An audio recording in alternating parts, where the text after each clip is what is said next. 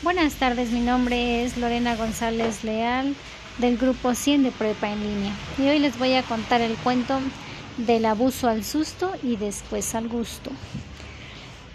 Érase una vez una familia que estaba compuesta por papá, mamá, cuatro hijos varones y dos hijas. Entonces a todos les dieron estudio para que se superaran. Y un día estaba la mamá en casa y de repente tocan a la puerta. Se asoma y era un joven que llega y le dice, señora, venimos a embargar su casa y todas las cosas de valor que tenga en ella.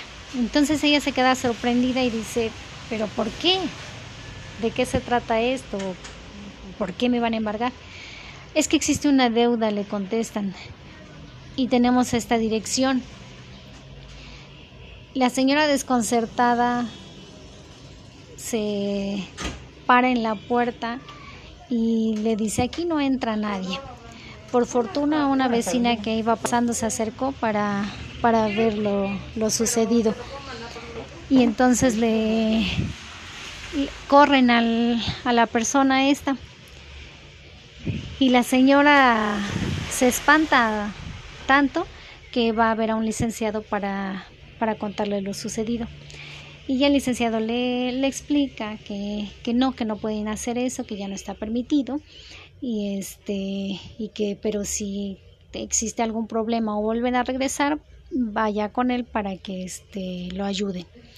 Y se puede, y se les puede hacer una demanda a la, persona esta que, que fue a cobrar pues ya la señora regresa este más tranquila a su casa y este en espera de que vuelvan a de que vuelva a regresar el, cobrador y entonces ya decirle lo que lo que el abogado le había dicho.